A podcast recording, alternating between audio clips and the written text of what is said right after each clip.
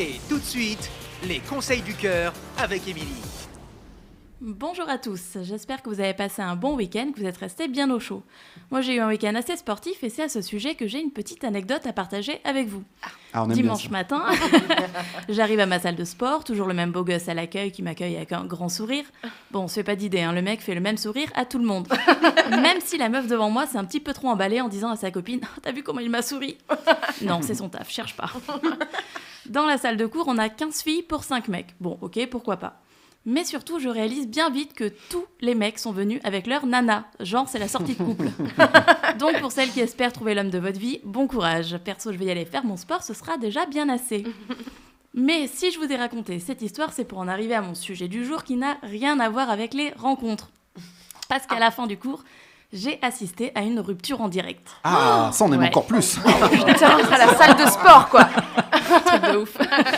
Le mec s'est tourné vers sa nana et lui a balancé un c'est bon, je suis venu à ton cours de merde. Maintenant, toi et moi, on peut en rester là. Prends pas la peine de m'appeler, je rentre chez moi. Oh punaise. Voilà, c'était drôle, très drôle. On s'arrête Mais là, allez. j'aurais pas aimé être à la place de la nana quand même. Mais vous l'avez compris, j'ai envie de parler des différentes manières de rompre avec quelqu'un. On en a déjà évoqué quelques-unes dans cette émission, dans les pires ruptures, comme les ruptures par post-it, ou celles où on ne donne plus du tout de nouvelles, mais je voulais parler un petit peu des autres plus en détail. Bon, évidemment, la plus sympa, je mets des guillemets hein, parce qu'on parle de rupture, la plus honnête, la plus humaine, c'est de le dire en face à la personne. C'est aussi celle qui fait le plus mal parce que tu vois dans les yeux de la personne qu'il n'y a plus d'espoir. Ça fait très mal à l'ego, au cœur et à tout ce que vous voulez. Parfois, ça se fait aussi par téléphone, parce qu'on est trop loin pour se voir, ou parce qu'on n'a pas forcément envie de voir l'autre pour lui dire qu'on arrête tout. Bon, au moins, on va dire qu'il y a un vrai contact, c'est déjà mieux que rien. Et puis, il y a des ruptures un peu plus moches, un peu plus lâches, les fameuses ruptures par post-it, les ruptures par texto, simple et efficace, celles par lettre, ça j'ai eu droit, merci la lâcheté. Ça se veut plus sympa qu'un texto, mais au final, on se dit que si t'es capable de prendre le temps de t'asseoir pour écrire toutes ces conneries, porte tes couilles et viens me le dire en face. Et puis il y a celle où on se dédouane complètement quand on fait passer le mot par une tierce personne. Là, ce qui est génial, c'est qu'en plus de la rupture, bah, on déteste un petit peu le messager de nous amener cette mauvaise nouvelle.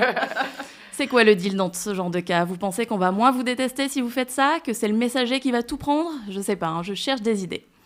Bref, mon conseil du jour, c'est ayez au moins le courage d'être honnête avec la personne, de lui parler de vive voix, de pouvoir répondre à ses questions.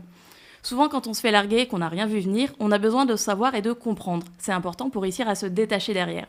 Alors oui, c'est pas facile, hein, mais ça l'est encore moins pour la personne qu'on quitte. Alors à partir du moment où il y a eu une belle histoire et des bons moments, c'est du respect de finir ça correctement. Voilà, je m'arrête là, c'était mon petit conseil bonne humeur du jour pour bien commencer la semaine. Merci Émilie. Et pour lui écrire, c'est sur emily.pantouflexplosive.gmail.com.